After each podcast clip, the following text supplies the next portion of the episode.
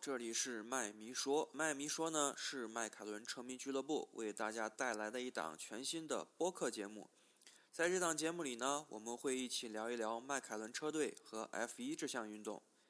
您可以在新浪微博和微信搜索“迈凯伦车迷俱乐部”找到我们，也可以关注我们的 Twitter 和 Instagram 账号。我们的账号是 McLaren Fan China。如果您对我们的节目有任何的反馈和建议，非常欢迎您给我们写信。我们的邮件地址是 hi at mclarenfan dot club。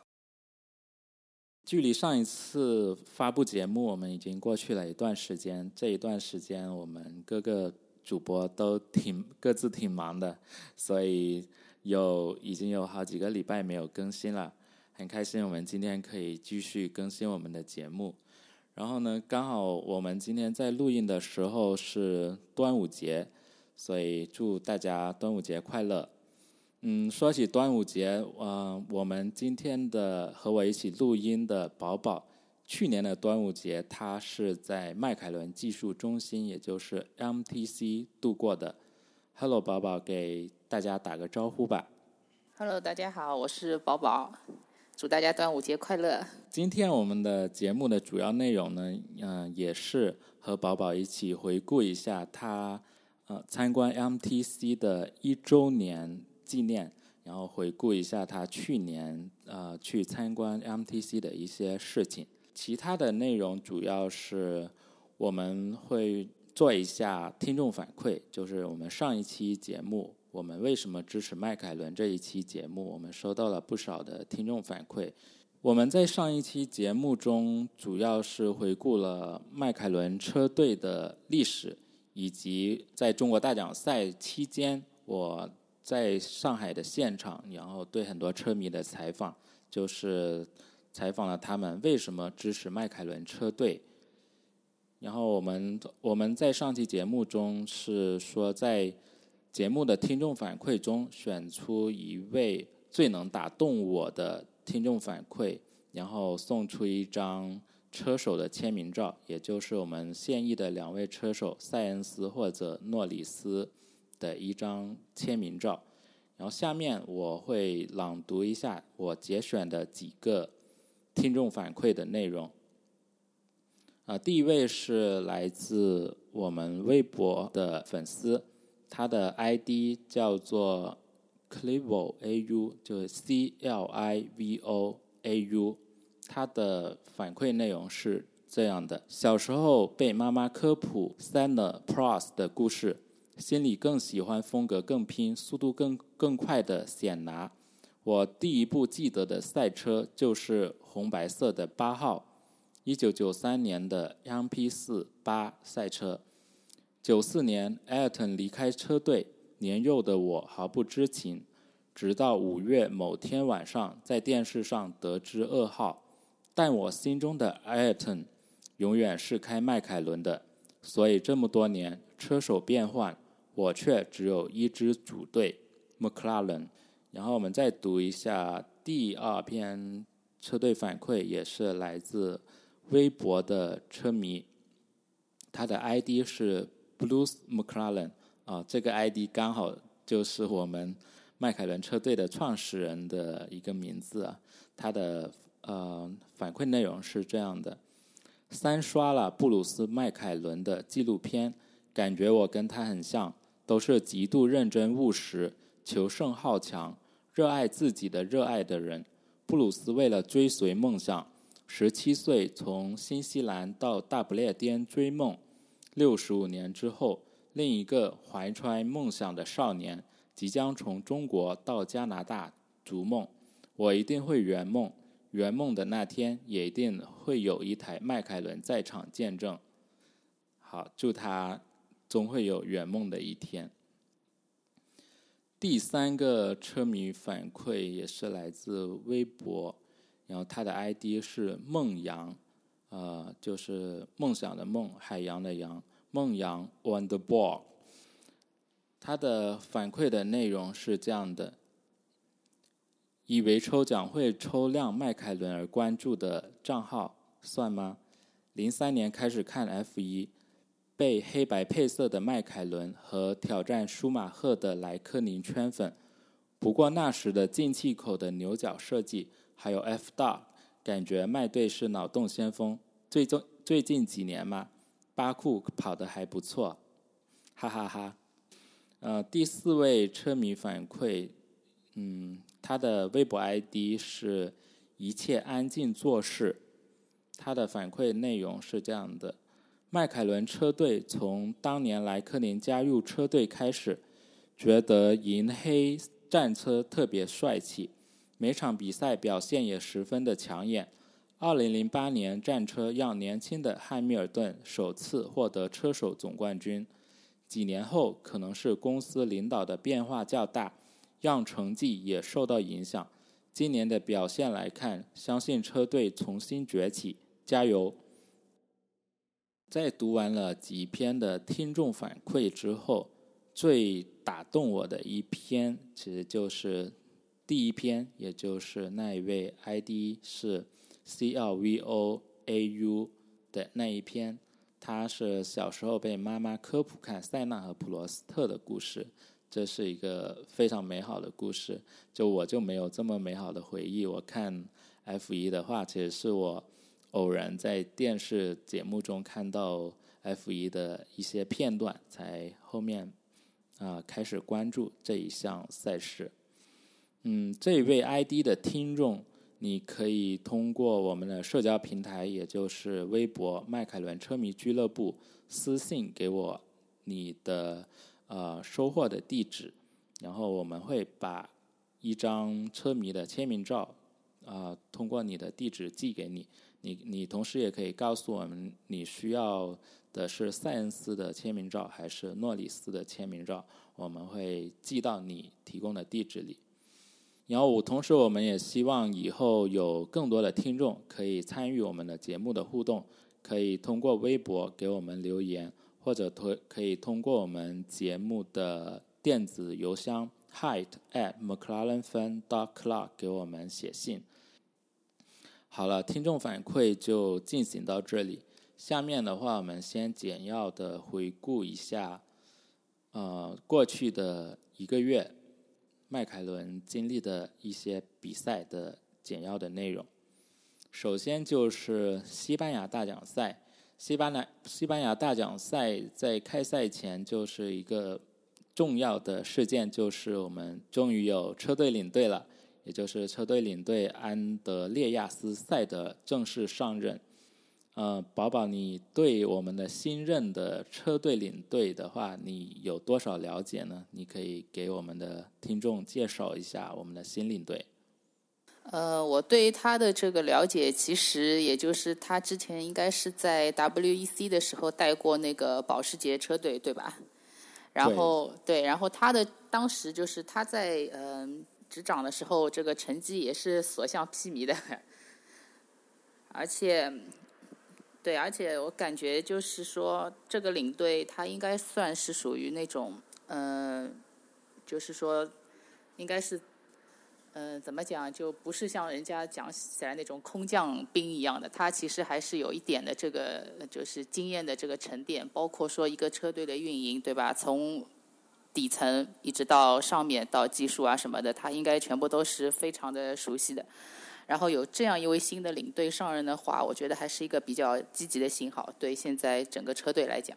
对的，因为呃，安德烈亚斯的话，他是比较难得的，是有他同时有 F 一经验，也有在 WEC 就是另一项啊赛车界另一项顶级赛事成功的经验。他是在 WEC 是保时捷车队的领队，他是带领保时捷。三年统治 WEC 拿到总冠军，他是在这种顶尖的赛事，他是有成功的经验的。同时，他也是有非常强大的领导能力。他在两千年的两应该是两千年到两千零九年，他是在当时的宝马车队的担任一个高层的职位的。所以他他同时也是一一个技术型的领导吧，他是慕尼黑技术大学毕业的，他学的专业就是机械工程，所以他是对技术是有了解的，他可以懂那个赛车的动力单元。所以这个车队领导人的话，他就是可以弥补那个扎克布朗的一些不足吧。所以对于他上任来带领迈凯伦 F 一车队的话，我是感觉到是一个对车队是一个非常积极的一个信号。对，我也这么认为。而且他是一个德国人，就是做事情的风格，我觉得应该也是比较严谨的。是的，我们期待车队在这一些新的领导者的带领下，然后出现一些更积极的变化。对，没错，其实可以看出来啊，就是他上任的这两场比赛下来，我们的成绩都还可以，都有积分进账。在西班牙的话，就是塞恩斯在正赛拿到了第八名。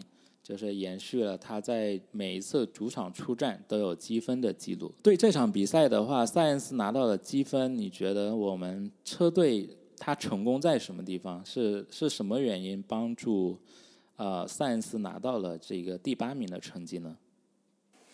呃，我觉得他就是西班牙这条赛道，其实大家也都很熟悉了。那其实证明我们在这里，对吧？还是有一个有。就是拿到有积分的这个能力的这台车，但是呢，可能他在就是就 Q 就是 S 三的这边可能会比较挣扎。那么就是我还是希望说能够车队能够尽快的对吧找到这个问题所在，然后在后面的一些比赛里面去弥补。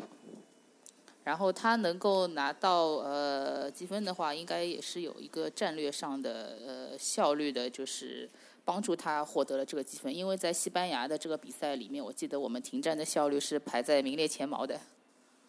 对，一个是车队他执行了非常优秀的比较呃比赛的策略，然后进站的时机就是非常的非常的好。在那一场的停战，车队的一个停战的效率应该是两点零七秒吧，然后当时是排名这整整站比赛的第一名。然后迈凯伦的话，在过去几年他成绩不是特别好，然后这可以理解，因为有非常富多的原因。但是他的停战的效率，在过去的几年其实也没有很亮眼，所以在今年我们在可以看到的就是很多场比赛，其实我们的停战的效率都是排在前列的，在西班牙是第一次排在第一位。这是也是车队今年的一个明显的变化，就是我们车队的团队的协作，它的效率就更高了。嗯，扎克布朗有说过了一一一句评论，就是说，迈凯伦车队它不缺乏单个的人才，但是缺乏的是我们这么多优秀的人才一起能够有效的协作。然后今年从呃车队的进站的。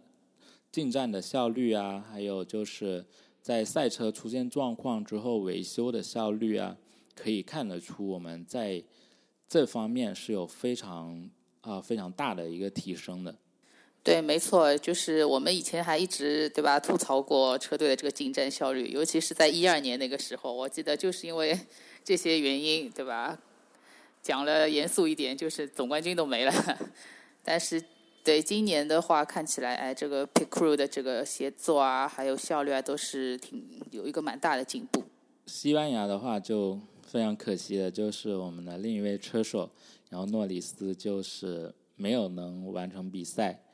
他就是他的起步其实非常不错，起步就是超了，其实他还超上升了几个位置，但是在三号弯的时候就是就走大了，就。冲出赛道之后回来就丢失了好多个位置，随后就是一直没能再回到积分区。对，然后还尝试超越这个斯托罗尔，但是呢碰到了，碰到了以后也就 退赛了。对，其实赛车的速度表现在正赛里面表现还可以的，就是在赛车呃超车的时候就不幸就是两台赛车发生了碰撞，最后导致退赛。接下来我们就是来到了一年的一个重头戏分站赛，就是摩纳哥大奖赛。就是到摩纳哥大奖赛的周末的话，就是发生了一个令我们所有赛车界的车迷都非常痛惜的一件事情，就是三届 F 一世界冠军尼基劳达，他在那个周末去世了。嗯，劳达也曾经在一九八四年就代表迈凯伦车队出战，然后拿到了当年的世界冠军的。这在对在 F 一世界里是一个非常大的一个事事情。对，没错。那这个他也年纪大了，对吧？然后其实他也已经挺坚韧不拔了，也有这么多的经历，对吧？还遭遇过这个大火，还有就是疾病缠身，但是这个也没有办法。对啊，他是一个非常传奇的人物。他是在一一一九七六年的时候，就是在那个德国站。纽博格林赛道，然后他撞车，然后发生事故，被严重的烧伤，肺部也也有烧伤，那非常严重的一个受伤，但是仅仅只在四周之后，然后就重新复出参战，他的那种精神真的可以激励非常多的人。呃，就在好像是就在去年吧，他还进行了那个肺部移植的一个手术。对，他的整个赛车。的人生就是非常传奇的。他就在刚出道的时候，就是其实他的家里人是不支持他去参加这一个 F 一的比赛的，因为他们家的话是是奥地利传统的一个商人世家，他的父亲是是应该是银行业的吧。他他非常他是想劳达能够继承他的事业，就不希望他去参加那种非常危险的赛车比赛。但是劳达他就是非常喜欢赛车，然后自己从银行贷款去参加的一个赛车运动的。他第一场比赛就在一九七一年，是在他家乡奥地利，就是代表那个 March 车队开始他生涯的第一场比赛的。嗯，他的第一个世界冠军是在一九七五年，然后代表法拉利出战。击败了当年呃的迈凯伦车手，就是那个 Emerson Fittipaldi。他第第二个世界冠军呢，是一九七七年，然后也是代表法拉利出战。这一个世界冠军是从前一年的他的一个赛车赛车事故中回归，然后是算是一个伟大的一个回归，因为前一年他一九就是一九七六年。他的受伤是非常严重的，然后我估计当时可能很多人都没有预料到他能够从这么严重的赛车事故中复出，并且还能够获得世界冠军。就是一九他的前一年，就是一九七六赛季，呃，我们著名的迈凯伦著名的 F 一世界冠军就是 James Hunt 获得了冠军。那宝宝，你可以给大家简要介绍一下一九七六年，他们两个人就是那个著名的竞争世界冠军的一个故事。呃，对，七六赛季其实也真的是挺呃挺有戏剧性的。然后当那个劳达就是被烧伤以后，他在四周之后就在那个意大利的蒙扎复出了。然后呢，那一次那一年的这个收官战就是在日本的富士赛富士赛道，他当时由于雨势很大，那劳达就提前结束了比赛，然后呃，我们 James Hunt 就以呃第三，然后以一分的这个优势赢得了这个世界冠军。然后我还记得，就是呃，James Hunt 他当时还不太相信自己，然后就在你们也知道他的这个性格，在 T R 里面粗话脏话穷骂，然后骂完了以后知道自己拿了世界冠军，这个也真的是挺有意思的。非常具戏剧性的一个赛季。对，而且对当时其实，在那个年代，所有的这个车手都不知道说我今天去比赛了，我还能不能回家，因为当时的安全系数也没有这么高。所以那个时候的赛车运动真的还是蛮危险的。对的，在赛道上的一次事故、一次的碰撞，可能就是就要付出生命的代价。但是当时的那些热爱赛车的车手们，就是依然奋不顾身，想要去把赛车就推到极限，就是要成为冠军，要成为第一。就一九七六赛季，就这一个传奇的赛季，戏剧性的赛季，其实还是呃拍成了一部电影的，就是讲的劳达和亨特两个人争夺世界冠军的故事。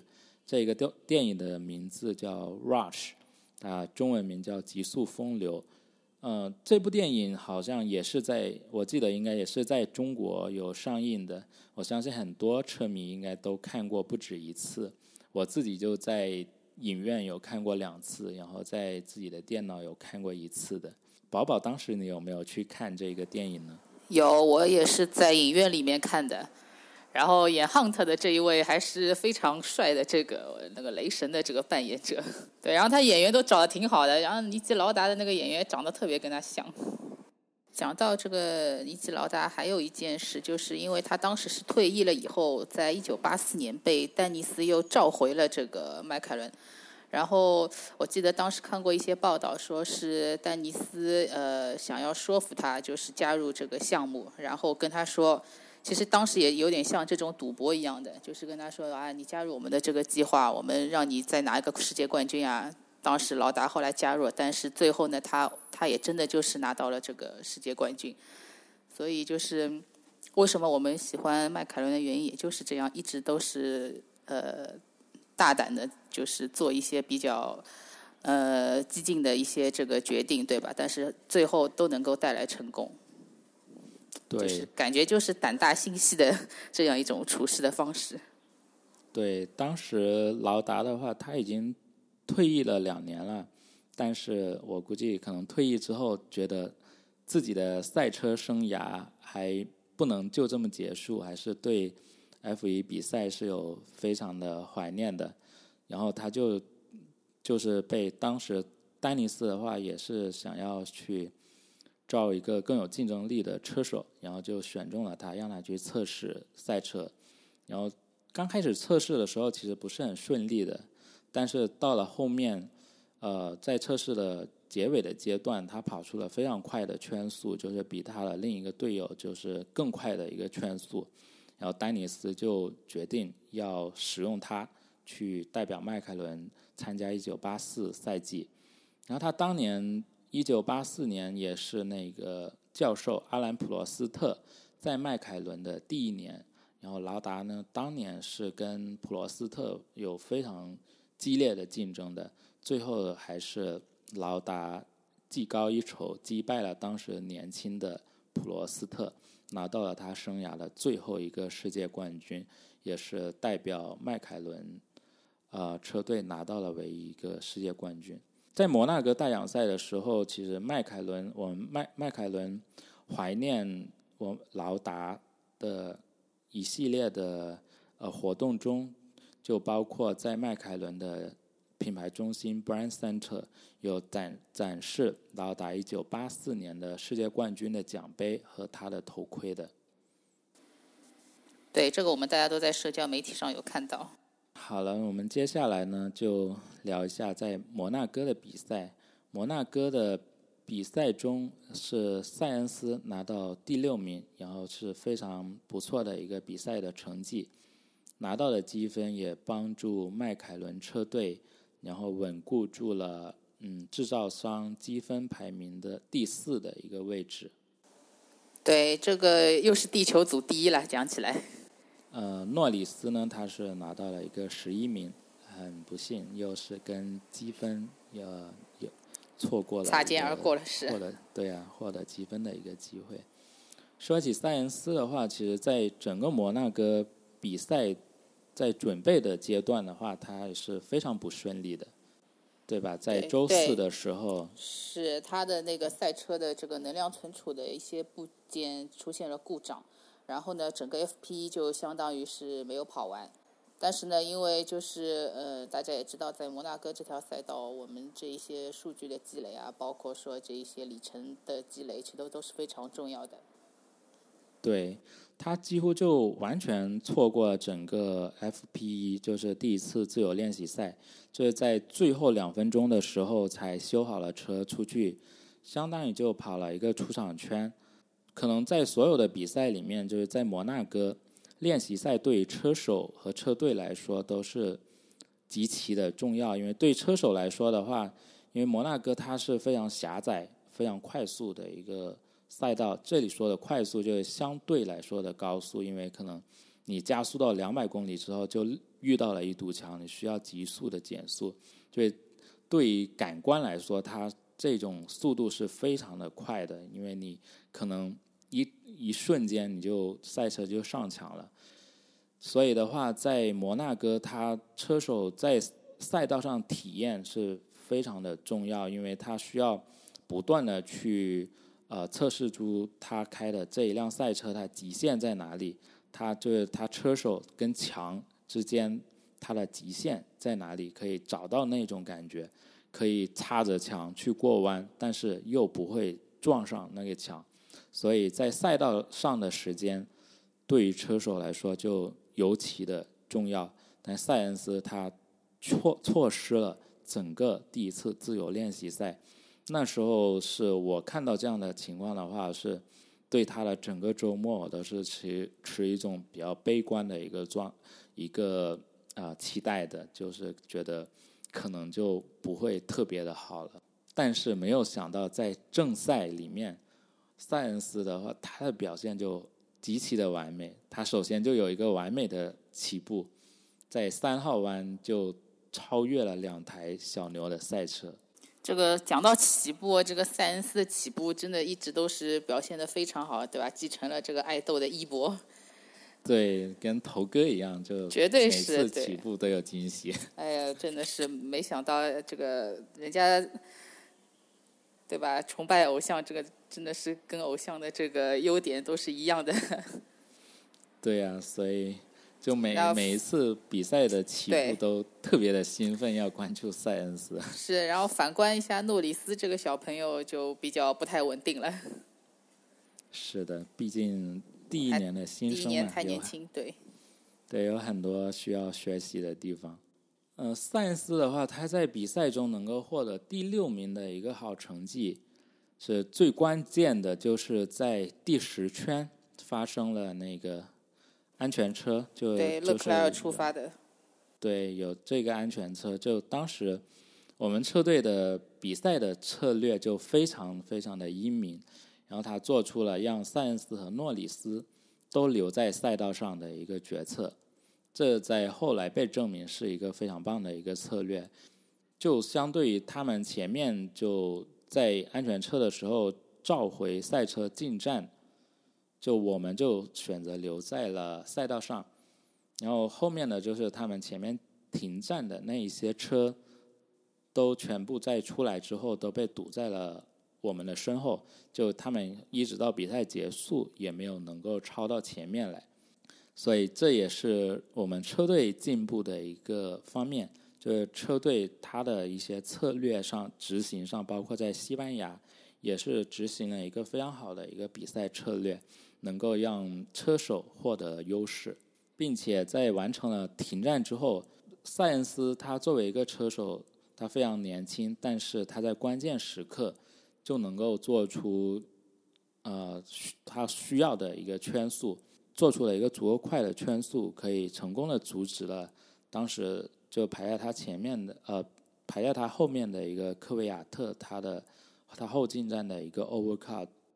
对，这就是证明，呃，就是什么都对的时候，我们就可以拿到比较好的成绩，对吧？车手也很，呃，表现很好，然后车的速度也还可以，然后还有一个比较好的策略。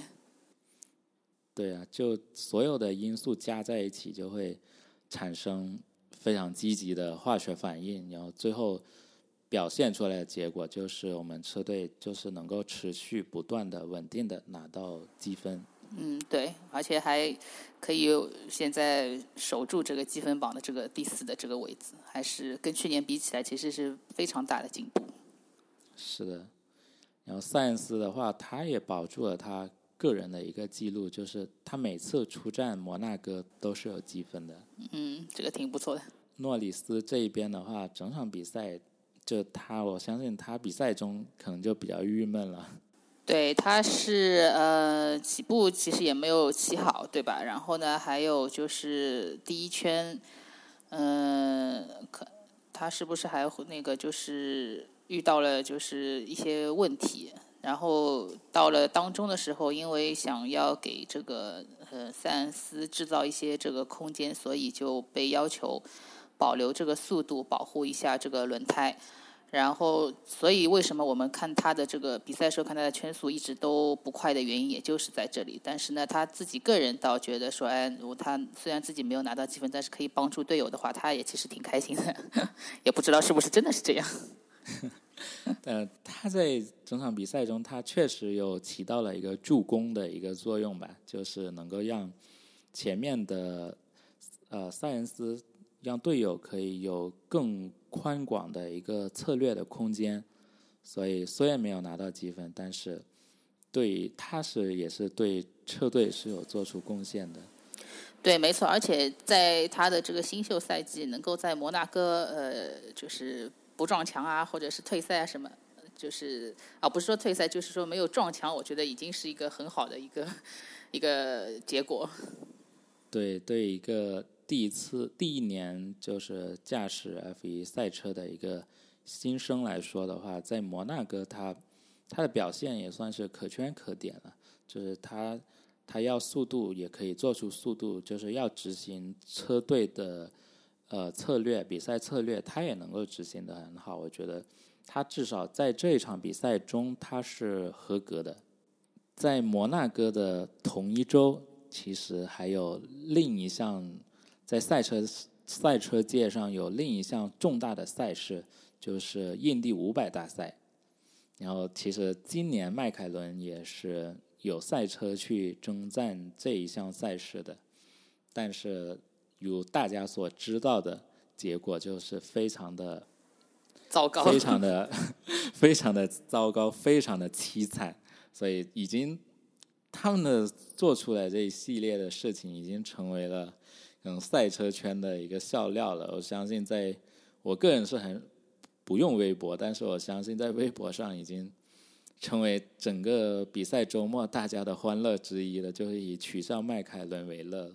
那第一个让人哭笑不得的，就是感觉到 embarrassing 的地方，就是其实就是二零一八年就 F 一的收官战，就是扎克布朗对对阿隆索说的一句话。你宝宝，你给大家复述一下那个这个他的这个美国口音，我印象特别特别深。然后他就是什么啊，在这边说什么 “champ”，“let's go win the triple crown together”。哎呦，这这个真的是啊，然后还给了大家很多的这个美好的幻想，对吧？但结果真的是打脸。对呀，希望越大，然后打脸就越疼。我真的是没想到，而且因为当时他呃，因为这个。这个这个晋级的这个排位赛都是我们的这个凌晨差不多，我反正就是记得当时我都是五点多我就醒了，然后我就刷一下这个手机，一看，哎呀，怎么就掉出去了呢？还就差那么一个位置。对啊，就差一个位置，然后而且速度相差也不是很大。对，但就是进不去。然后第二天那个 Bonday 那一天，对吧？我又是早上起来看了一下手机，啊，一看又回家了，彻底回家了。那个天，这迈凯伦在今年印第五百大赛的失败，就是有一系列就非常可笑的失误导致的。他们可他们的这种失误，这种就是这种准备不足，到了什么程度呢？到了第一次。啊，印第五百官方的练习赛开赛前，他们其实还没有准备好赛车的方向盘。这个方向盘是应该是扎克布朗去跟那个 Cosworth 去借的一个方向盘。然后我们的今年在印第五百的一个合作伙伴就是卡林车队。这支车队他其实并没有能力去给迈凯伦提供赛车的。他提供的赛车可笑到什么程度？就是它赛车涂装的颜色都不是迈凯伦的颜色，迈凯伦的那个橙橙色就是 papaya orange，但他们提供赛车的涂装，它就不是迈凯伦所想要的颜色，所以在这一个涂装的改造的过程中，也是浪费了非常多的时间。其他的一些失误就还包括了。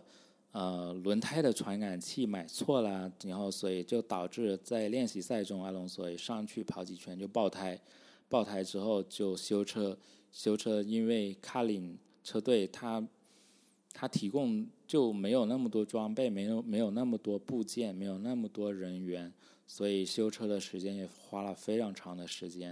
然后迈凯伦这边呢，甚至在软件中就把公制这个公制的单位跟音质的单位弄混了，然后也是就在整个软件运作的过程中也是有非常大的失误，所以还有就是把赛车的它的极速的限制限制在了二百二十七点五英里每小时，这是导致阿隆索直接排位。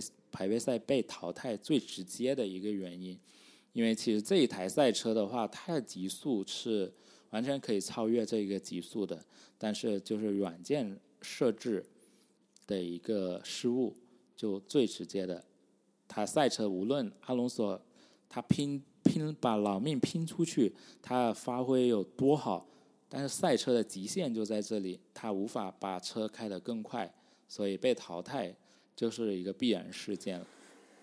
对，就是这一次 Indy 500感觉就是迈凯伦他低估了现在这个 Indy 500的这个比赛的一个复杂性，而且包括这个准备其实都是非常的这个仓促，所以嗯，现在看下来你被淘汰了，其实也是情理之中。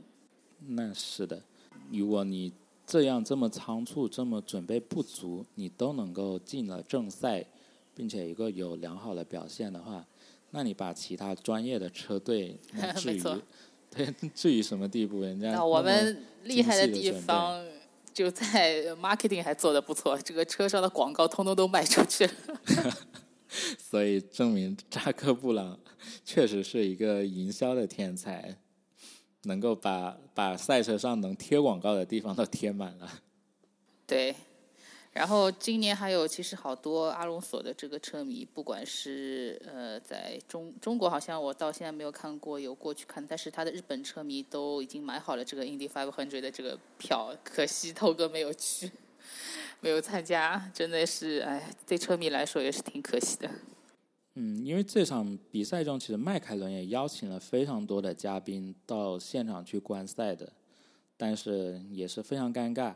人已经邀请了，然后大家都会去，但是呢，迈凯伦没有去参加正赛，所以你觉得就是整个比赛非常的荒谬，出现了很多可笑的、可耻的失误。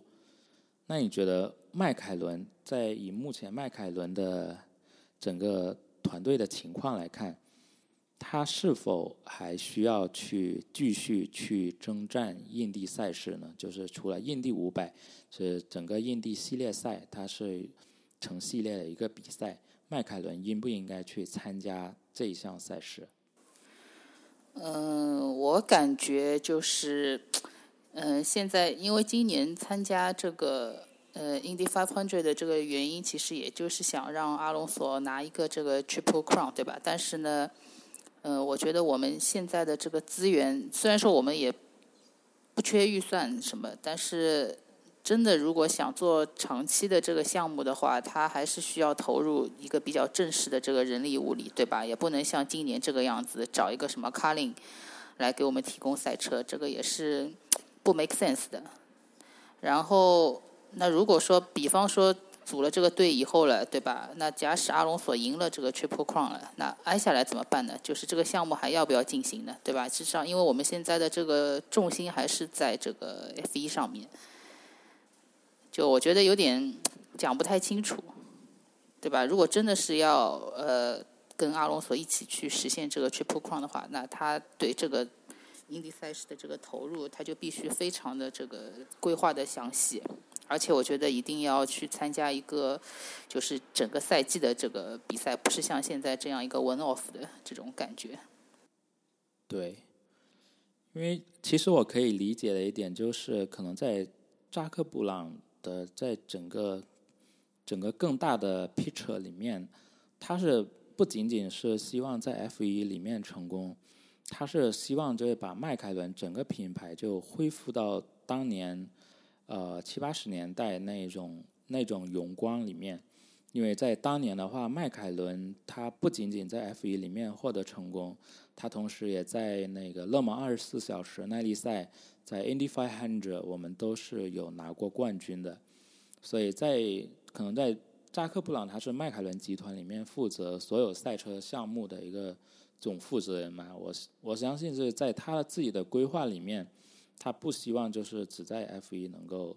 获得成功，他希望迈凯伦这一个品牌能够做得更大，能够在赛车领域里面有更强大的影响力。所以在印印地赛事，特别是印地五百的成功，那显然就是呃他的目标之一。嗯，对于一个迈凯伦车迷来说，我个人的话，我我是支持去啊去尝试去参加印地五百这种大赛的。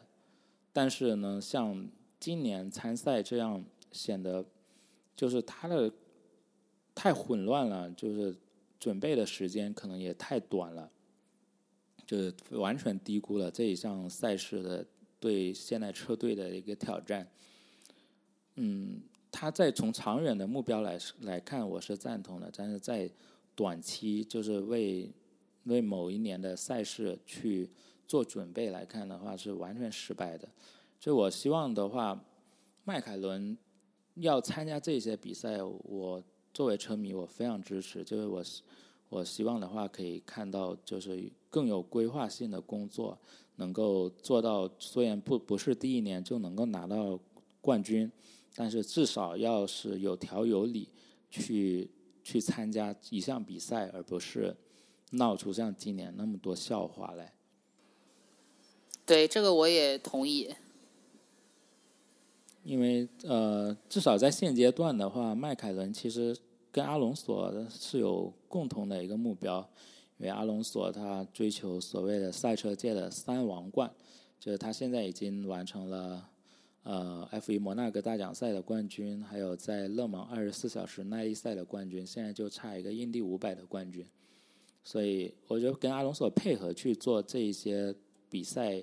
因为阿隆索个人他是有非常大的知名度，所以对于呃吸引赞助商，对于就比赛的宣传，那肯定是非常有利的。同时他自己更是一个呃无论在什么赛事里都有一个顶级实力的一个车手，所以我希望迈凯伦明年能够在印地五百赛事有更好的表现。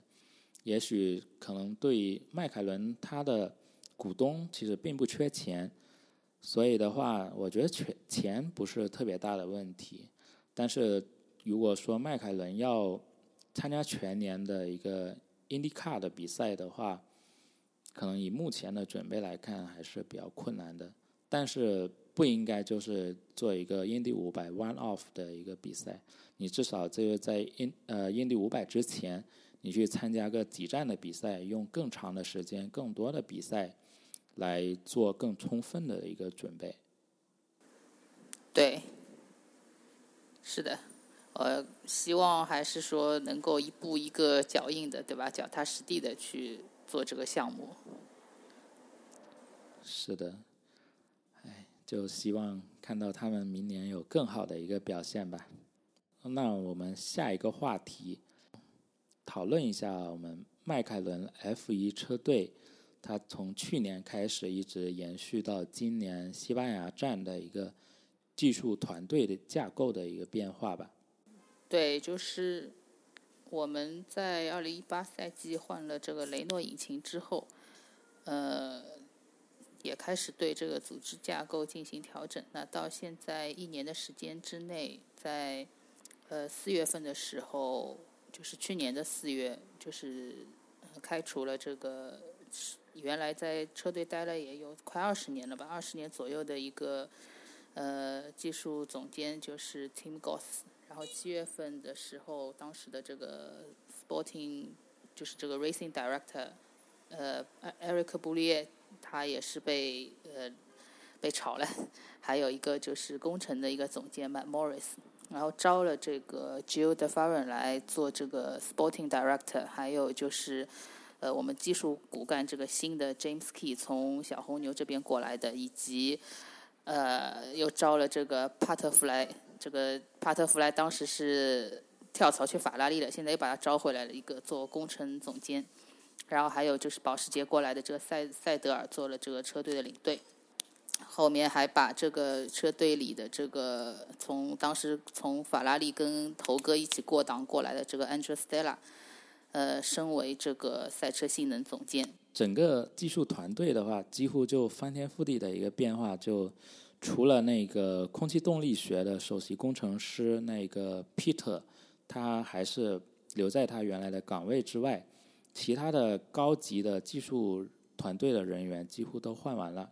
对，我觉得就是有一个新鲜的一个组织架构，其实对以及这样一个变化，对车队来说也是一个好事，因为总比什么都不做要好。所以，呃，目前看下来，现在每个人都到岗了以后，我们这两站的成绩还不错。那这个礼拜到了这个加拿大，我们还可以再看一下，就是在一个高速的这种赛道的情况下，我们的表现如何？之前的话，从一一五年开始，就是跟。那个本田合作，然后随后的三年都是非常惨痛的一个失败。然后当时 Racing Director 就是布利尔，他对外传出的信号一直都是迈凯伦的赛车依然都还是有着最顶尖的一个底盘的设计。然后这一系列失败其实都是本田引擎的锅，本田引擎不稳定，本田引擎它的功率达不到要求，所以赛车。所以整个迈凯伦的比赛的成绩又这么糟糕，然后也是在新领导吧，扎克布朗他带领下，然后就更换引擎嘛。那本田不行，那就换雷诺，因为使用当时使用雷诺引擎的红牛车队，它是非常大的一个竞争力的，它能够拿到分站分站赛的冠军。然后就在二零一八赛季就更换为雷诺引擎之后，记得第一站比赛是还不错的，好像是以去年的在澳大利亚，头哥好像是拿到一个第五名吧，他当时就对，那是双积分完赛那一场。对啊，然后就在 T 二里面，头哥就非常兴兴奋，就是说 Now we can fight，然后但是在赛季接下来就不乐观了，嗯，换了雷诺引擎。啊，人家红牛还是能够拿到比赛的胜利，但是但是迈凯伦在整年整个二零一八年最好的成绩就是头哥在揭幕战的那一个第五，所以在经过了一八年的前几个分站赛之后，就其实就可以看得出来了，迈凯伦的问题并不完全是本田的锅，然后他自己的问题也非常大，所以就在那个扎克布朗的推动下。就对整个车队的技术团队就就进行了大范围的一个调调整，然后就现在就出现了就是现在的人员的架构，就整个架构的话，我觉得像现在就比之前就会好很多。我觉得之前的之前的架构就我发现好像很多有重叠的地方，或者说有他们的职责的话，就不是非常的清晰。现在的话，相当于就是车队领队赛德尔，他就是直接向整个迈凯伦集团赛车运动的 CEO，就是扎克布朗汇报。然后，呃，技术总监 James Key 就是向赛德汇报。然后下面的 p a f r y 然后还有还还有 Stella，就是为 James Key 汇报。这样的话，整个技术团队的链条是非常清晰的，大家都知道自己的本职工作是什么，都知道自己应该做什么事情。从整个团队来说，这样子的一个架构的话，话我相信是可以有更有效率的去工作的。所以对这一些调整，我个人的话是非常的一个支持。然后同时，我相信这也是。让迈凯伦重新崛起的非常重要的一步。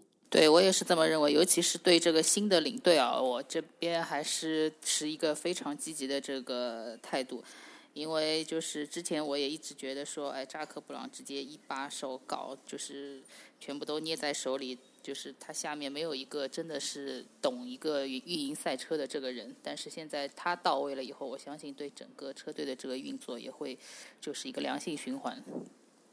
对，因为扎克布朗他本人他就是一个商业型的领导者，他对技术其实他不是一个技术型的人才，然后那个赛德的话，他就是一个技术型的领导者，他就是完全可以弥补扎克布朗在这方面的不足。而且那个赛德他在保时捷那边的成功的经验，就可以看得出他不仅技术，他懂不仅懂技术，而且他的领导的魅力，他他他作为一个领导者，他能够带领整支车队去统治 WEC 三年，他作为整个大团队的，他是有，因为保时捷它也是一个非常大的一个团队。他可以，他已经证明了他自己有能力去带领一个庞大的一个赛车团队去获得成功。他手下的车手也会对他很敬佩，能够能够就是为这一个人而战的这种这种精神，我觉得，我觉得赛德是目前对迈凯伦来说是呃非常正确的一个领导者。我是我我是非常。看好他，非常支持这一个人的。嗯，对我也是。嗯，赛德的话，他在西班牙刚刚入职的时候，他他接受车队采访的时候说过的一段话，我个人是非常喜欢的。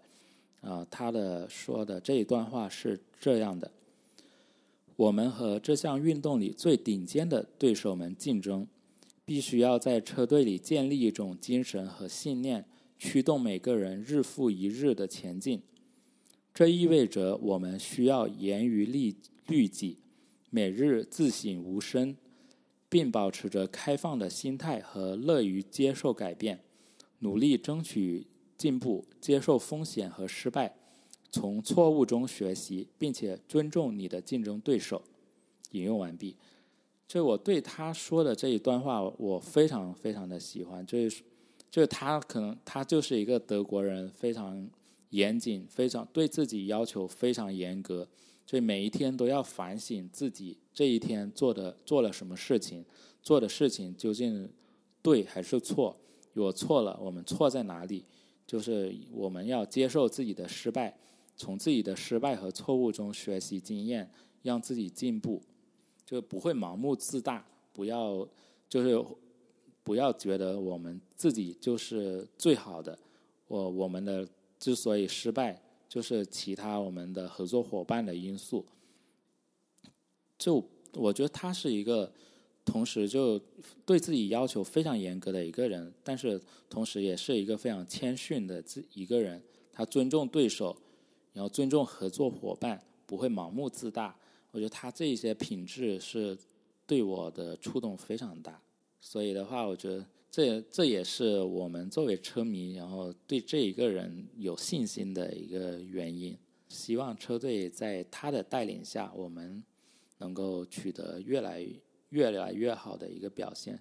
虽然不可能说会一直不断持续的提高，这中间可能还会有弯路，但是我在这样一个人的。带领下，我相信这一支团队肯定会比以前会好很多的。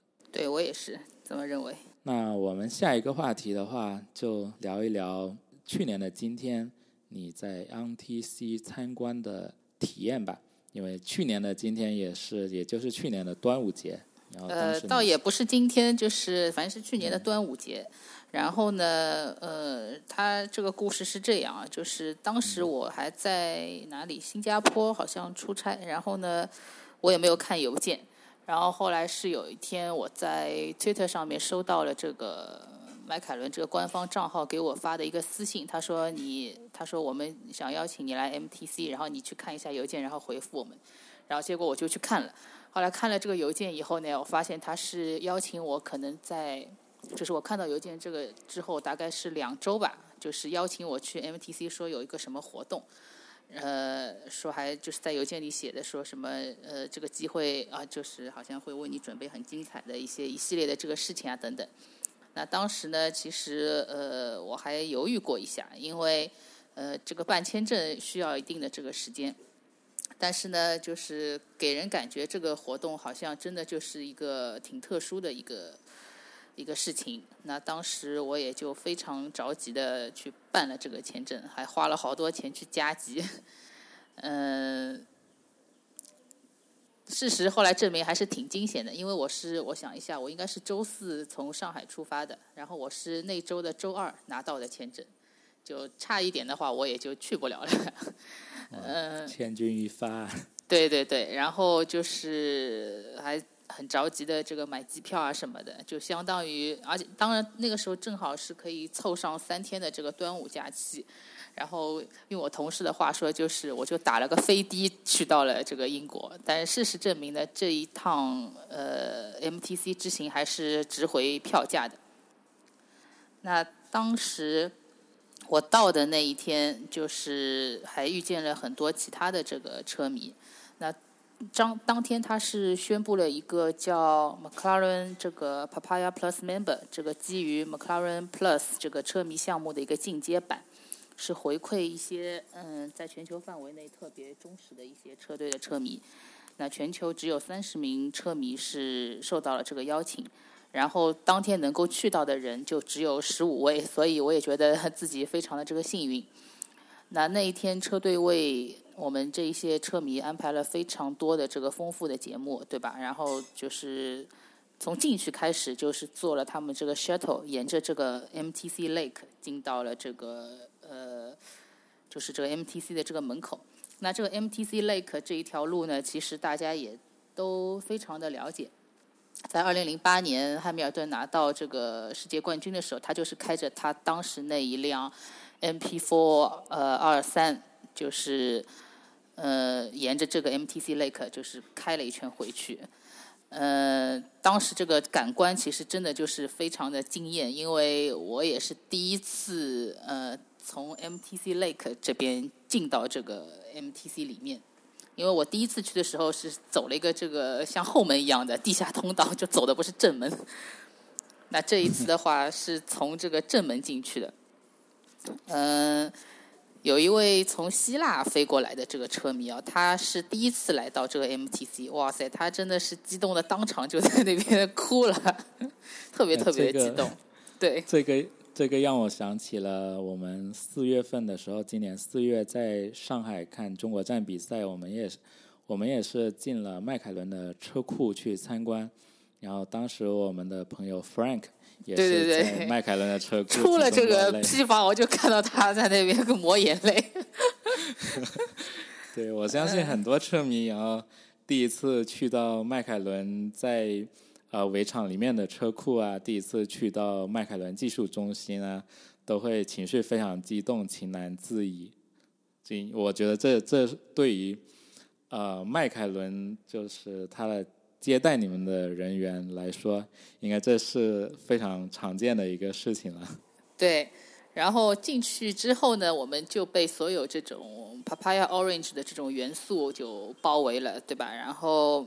每个人反正那一天都是可以和这个赛车合影的，然后嗯进去的时候，他把那个布鲁斯麦克拉伦的那一辆奥斯汀七就放在了最外面的这个地方，这个就是我们故事的这个起源，对吧？然后就大家在那边拍了一张大合照，后来呢就是都 social 了一下，就是大家聊聊天啊，然后看看这个在这个布雷瓦上面这一些过去的这一些赛车。呃，然后我还记得车队说要带我们去个什么神秘的地方，然后我们就跟着走了。然后就我就记得过了一个转角的这个楼梯，然后带我们去看了这个模拟器的这个地方。因为大家都知道模拟器平时是不给人看的。就我记得我第一次去参观的时候，当时那个向导就问我说：“哎，你要看什么？”然后我还在那边说：“我要看模拟器啊，看丹尼斯办公室啊。”他说：“啊，那些都不能进去的。”但是这一次的话，他。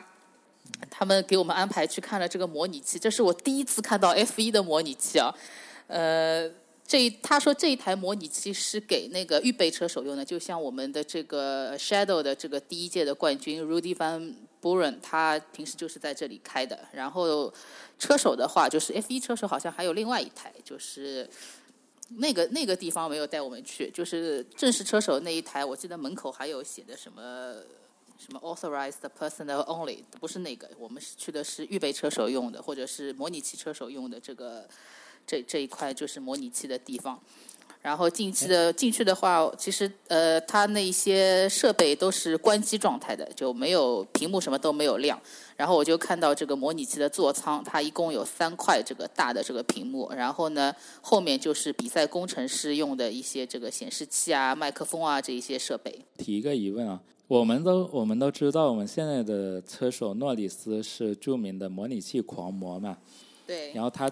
他在自己的公寓里面，其实自己就有两套那个三台，他有三台啦。啊，有三台了，什么时候有多一台了？他有，他有三台，他家里有三台。嗯，他他自己的公寓有三台模拟器嘛？可以在他发出来的照片里面有看到，大致有看到他的模拟器的是一个什么样子。就我想问的就是，诺里斯他在家里的模拟器跟你在 MTC 看到的车队的模拟器。它是有什么不同？呃，还是有蛮大的不同的。首先，对吧？他家里开的那个就肯定比我在 MTC 里面那个小，然后家里开的纯粹就是打游戏用的，对吧？但是在呃 MTC 里面那一台，首先它的这个屏幕就非常的巨大，就不会像你看到诺里斯家里是用显示器的，他那个屏感觉有点 像看小电影了，你知道吧？然后那个呃，他就是。在 MTC 里面那个模拟器，它就是头顶上车手的这个头顶，其实你还可以戴着的，就是可以给你感受直接的这个戴着头盔时候的这个过弯的这个重量，包括你脖子啊什么都是有，有这个感觉的。但是诺里斯家里那种就就是个高级打游戏的这个一套配置，然后，呃。在那个 MTC 的模拟器的这个房间里，你后面还有这个工程师的这个模拟，它都是有的，就是那种赛道工程师，他会在里面用麦克风跟你对话，也有 TR 的这个交流，包括它的这个显示器上还有非常多的这个你在模拟的这个实时的这个数据，全部都是在上面有显示的。哇，那确实是比诺里斯自己的电子游戏玩具是更高级很多。呃，对，高级太多了。然后。呃，还他还之前我还记得他说了一下，说什么以前嗯，这个谁，佩雷兹，还有这种晕晕模拟器的这个症状，他还讲了其他的这个车手的一些这个喜好。那有没有讲到 Kimi 啊？没有，Kimi 来的时候，这个这个地方是零四年建成的，Kimi 差不多都快走了吧，而且 Kimi 又不喜欢玩模拟器。那你继续跟我们讲一讲，你是去年端午节在 MTC 这一度这一次深度游览的一些见闻，再跟我们分享一下吧。对，后来我还记得我们穿过了一个很长的一个走廊，从 MTC 到了这个 MPC。那 MPC 其实就是它生产这个超跑的一个叫 McLaren Production Center，呃，然后。从这边进去的话，就整个跑车的这个生产线就在这里是一览无遗。然后我们还见到了非常新鲜的在装配过程中的这个 McLaren Senna，好多停在那里，就是在在装配。呃，它其实就是一个相当于一个呃生生产车间的一个地方，对。对，应该是一个装配车间，就是车架什么在在那里全部都是有的。然后它有一条这个流水线，然后每个流水线之前都有一台显示器。那这个显示器上面就是像一个 deadline 一样的，就是在什么点之前，这个这个地方它要做好，然后一弄到这个下一个，就是就是就是到下一步的这个地方。然后这个就是反正每一台，就是每一条线上都有一个这个倒计时的这个显示器，就是。去追踪你的这个工作进度的，然后我还记得就是在这个 MPC 这个装配的车间，在离我最近的一个地方，它还有两个就是测试，就是车子的话要出来的话，它要在一个是一个就是呃空气动力学的有一个测试，它要在在这个里面就是开一下，然后再出来，还有一个就是这个 Monsoon Test，这是什么？它应该就是这种风吧，就是就是有点像小的这种，就是测这个风风季风，就是这种测试。反正就是我觉得应该也是看这个空空套的吧，有这种有这种意思啊。当然我也不是很了解。对，因为它超级跑车也肯定也需要经过呃空气动力学的验证，通过通过很多风洞的测试吧。对对对，是的。然后。嗯，后来就是参观完这个 NPC 以后，我们就到了这个 F1 赛车的这个工作车间。当时呢，我记得是在为法国大奖赛做准备，然后那个我们的两台车，就是阿隆索跟范多恩的车，全部都停在那里。然后我们这一群人对着阿隆索的这个车摸了又摸，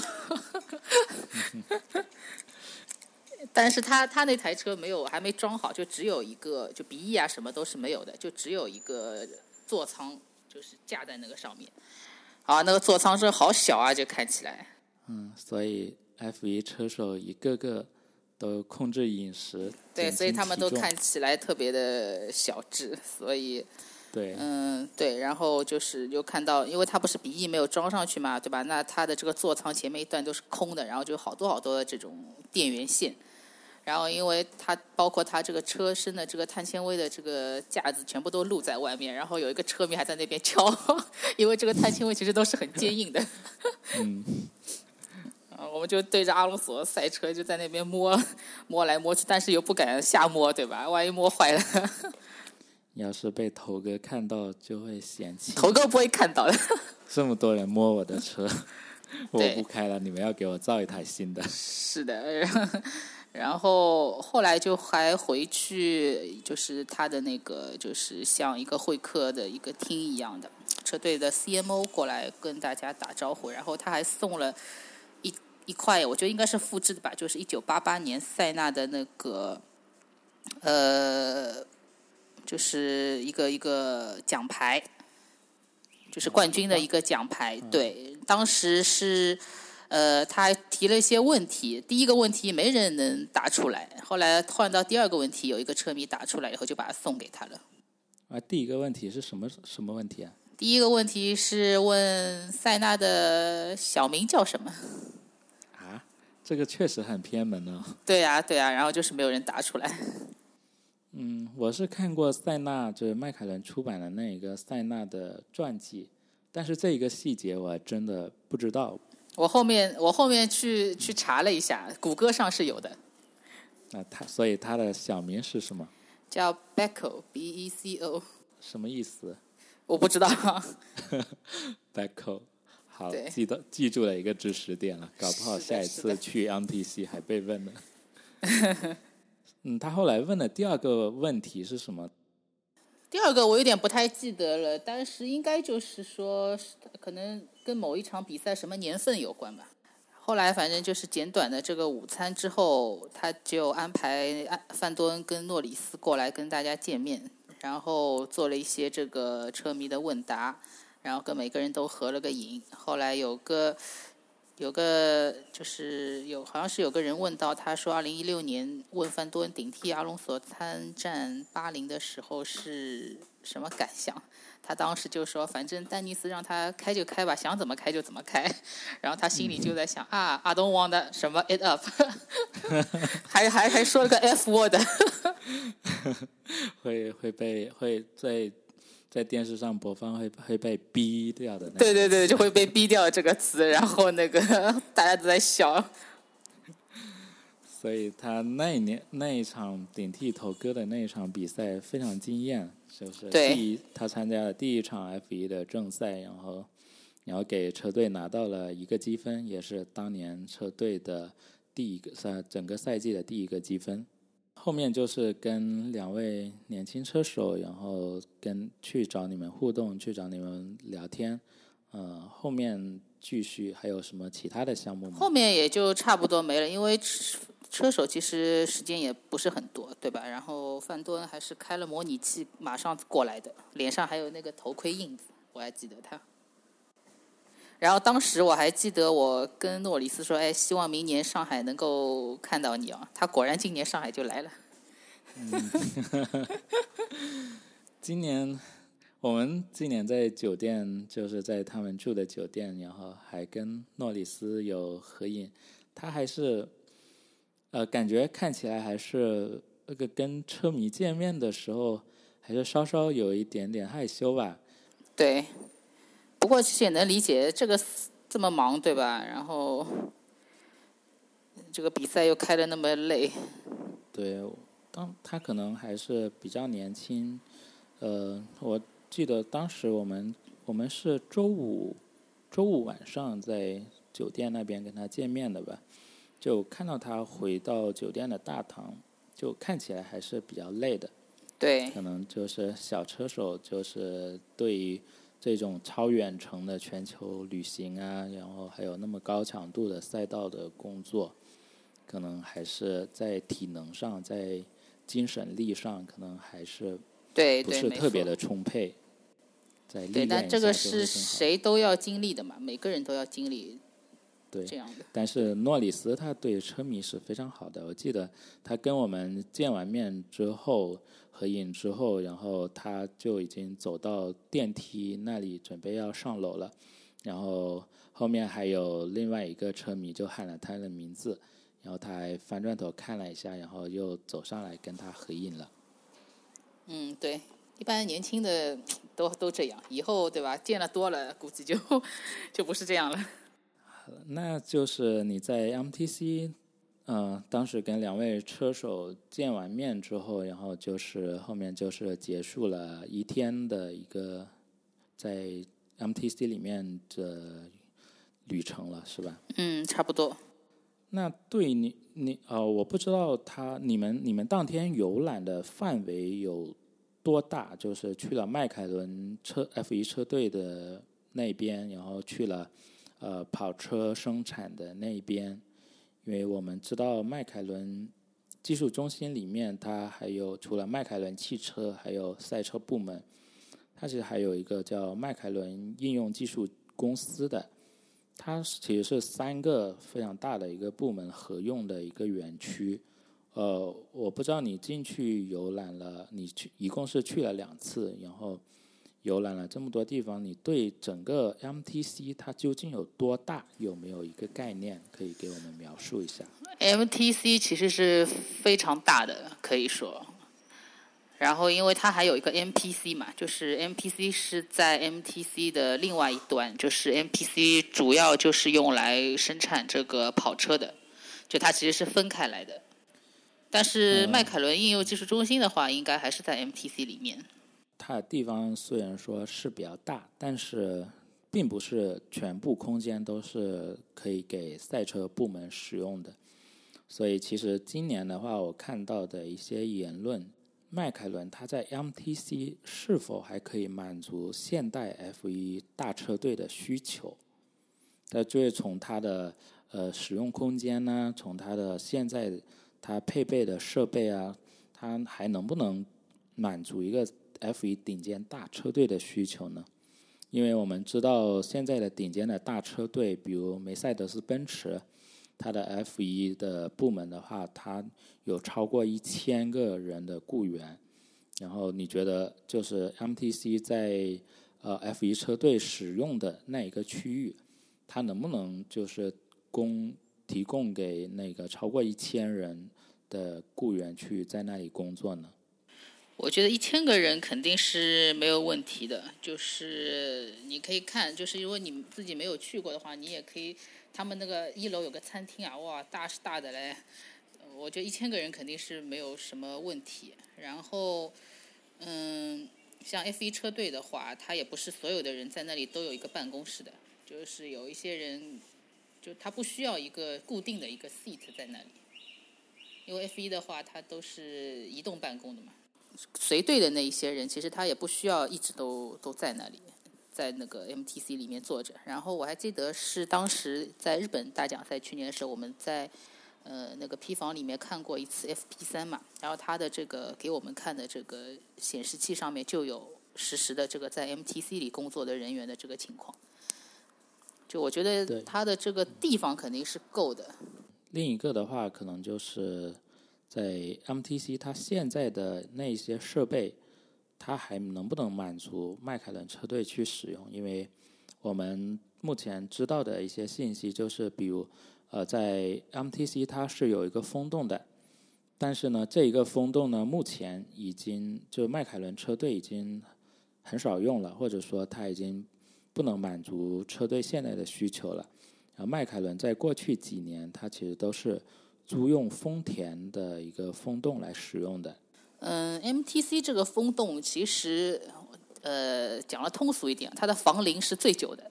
就整个 MTC 的构造，就是第一个造的就是个风洞。那你想，它二零零四年呃开业的，对吧？那它的风洞肯定是在在很早，在二零零四年之前就已经开始动工了。然后这个是 MTC 最早造起来的一个设呃，就是一个设施。然后呢，MTC 的这个风洞，其实大家也都比较了解，它是嗯，就是。因为我们那个湖就是那个 MTC Lake，它其实一部分的原因就是为了这个风洞而服务的。它是既能够冷却降温，然后又可以保持一个这个外表的这个美观。然后我一六年去的时候，当时那个向导说，这个风洞其实还是在使用的，而且还租给马诺使用，还赚点钱。